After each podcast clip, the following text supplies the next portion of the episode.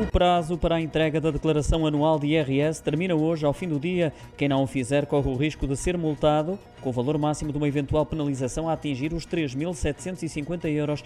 Relembro que para este ano está previsto um prazo médio de reembolso mais curto, pode chegar aos 12 dias, por exemplo, para o IRS automático, que no ano passado foi pela primeira vez alargado aos trabalhadores independentes que se encontram no regime simplificado e que em 2021 tenham emitido as correspondentes faturas exclusivamente através do Portal das Finanças. Com o alargamento do IRS automático, este passou a estar acessível a cerca de 3 milhões de agregados familiares.